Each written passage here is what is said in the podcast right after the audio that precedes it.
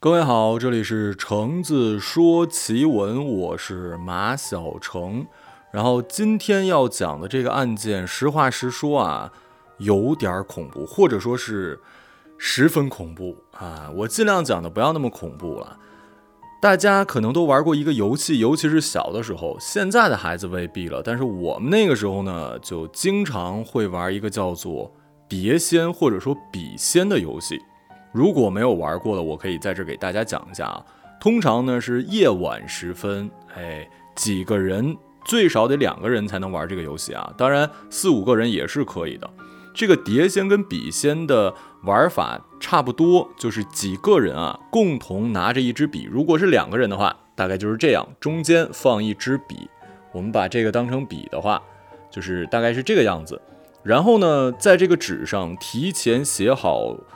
呃，比如说是不是啊？这些简单的一些话，之后通过一系列的仪式，这样的话就请来了笔仙或者碟仙。碟仙是同样的，就是几个人的手同时按在这个碟子上，然后呢，在这个碟子呃有一个方向画上一个箭头，纸上也要写上是或者不是之类的。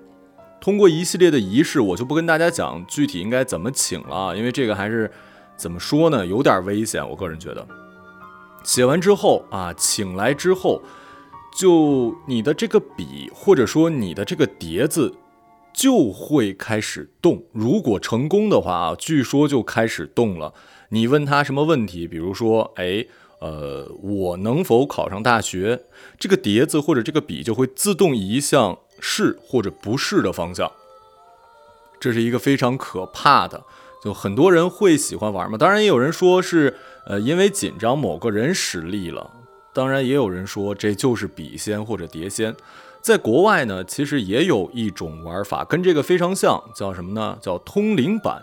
其实这个东西非常简单，就是一个大概像水滴状的一个，呃，可以是小瓶儿啊，也有可能是一个木板。这个板中间是有一个瓶子的，然后它们下面的那个铺着的东西是有。做好的，它有一到十的数字，并且有 yes no，呃 yes no，还有那 goodbye，还有就是呃什么阿拉伯数字，就是你问他同样的方式啊，就请来之后呢，你问他一些东西，然后他会回答你简单的问题，他会回答 yes or no，如果是复杂的问题，他可能就会用字母来回答你。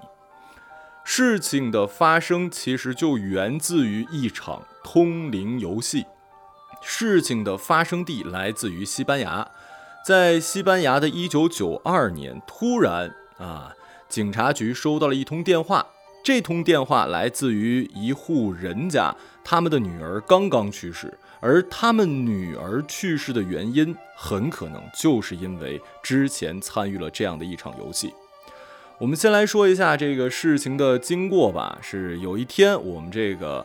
呃，女主人啊，就是这个小女孩，她呢去医院看望她的外公，她的外公已经要过世了嘛。但是这家人的关系是非常不好的，她的外公非常恨他们这全家的人，每个人已经到了那个最后的阶段，都要看外公最后一眼嘛。即使说我们的关系很差，是吧？但这个礼仪还是要有的。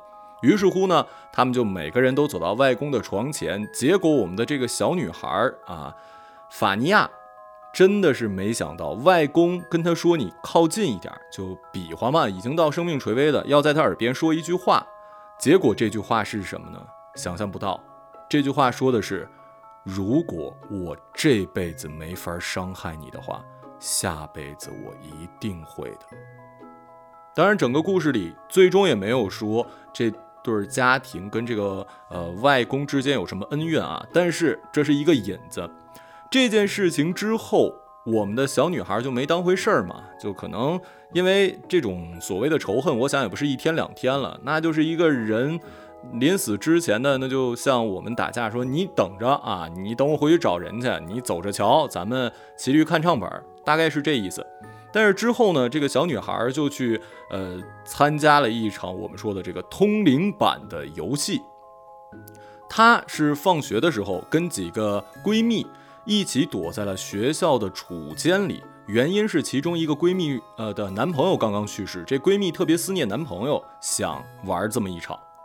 结果，当他们把这个所谓的灵体请来之后，正要问问题的时候，突然之间，因为他们是在学校的这个储物间嘛，巡逻的老师就发现了他们，破门而入，这场呃请灵仪式就突然中断了。玩过笔仙或者玩过碟仙的人都知道。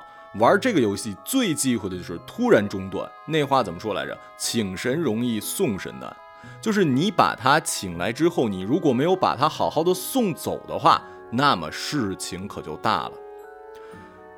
当场啊，这几个女孩是没有这么多想法的，就没想那么多嘛。包括很多人其实玩这游戏也没有真的说相信这一切什么的，只不过大家图一个心理安慰。可是这件事情之后，我们的这个法尼亚，我们的这个女主小女孩就发生了一系列怪异的事情。首先，她的性格变得突然非常暴躁，而且经常有要冲自己的弟妹施暴的倾向。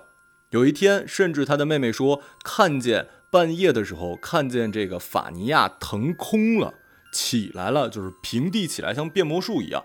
并且法尼亚自己也说，经常在耳边听到一个低沉的男声在召唤他，在引诱他。有一天，他在这个卫生间的时候，这个门突然“咣”的一声就关上了。然后他的父亲闻声赶来，就想踹门的时候，这个门又吱呀又开了。这个法尼亚的种种失常表现让他的父母非常的害怕呀。于是乎呢，他们就带法尼亚四处的求医问药。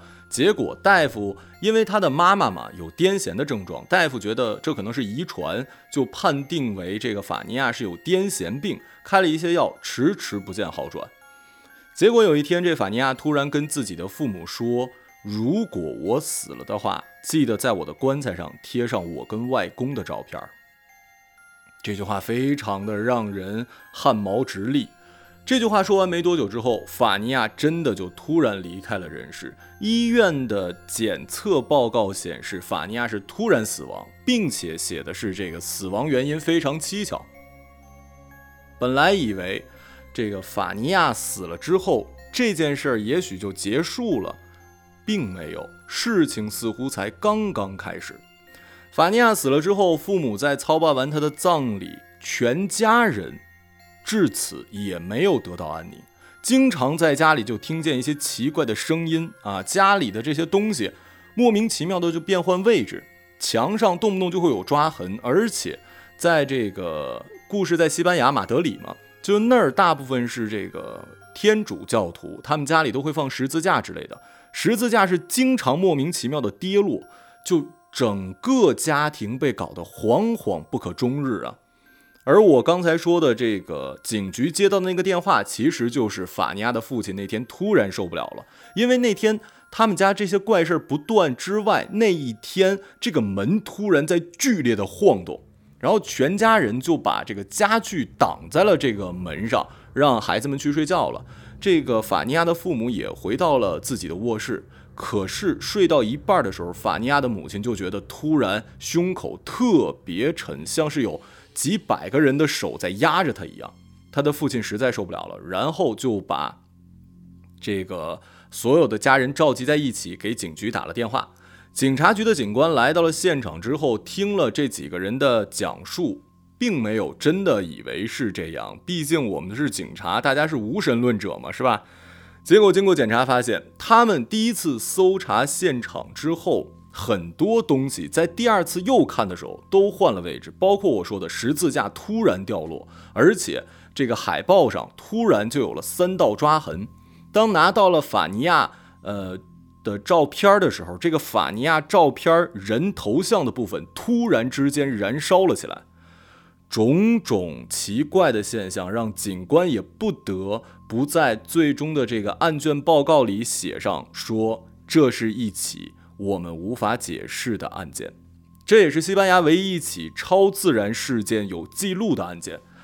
可是这件事没有结束啊！警官显然也帮不了这家人，于是他的父亲开始寻找灵媒，希望呃这个灵媒可以帮他们解决。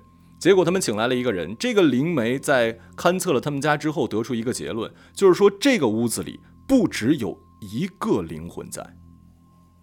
据灵媒所说，这个屋子里最少有两个，这两个是谁呢？一个是他的外公，另外一个就是这个法尼亚。似乎是这个法尼亚的灵魂正在呃劝，或者说是呃提醒着现在活着的家人，让他们注意外公，外公要伤害他的家人，还有外公可能带来的一些其他的一些恶灵之类的。然后呢，他在这个过程中还录了一段音啊，就在国外，这个灵媒在呃做事的过程中，通常情况下会录音。这些录音在现场的时候，你是觉得似乎没有什么声音，但是这些录音如果你拿回去再复听的时候，很可能会听到一些声音。结果这个灵媒将在呃法尼亚家的这个录音拿回去再听的时候，似乎听到了一个女生在说：“赶紧离开这里。”就这样啊，这个灵媒虽然看出来这些，似乎也没有拯救这家人。这家人最终没有办法，只好搬离了他们原来的住处。好在搬离这个住处之后呢，就再也没有发生过类似的事件，而这家人也算是脱离了这个魔爪。你说这到底是超自然事件，还是说也有人讲啊，可能是全家人的歇斯底里症？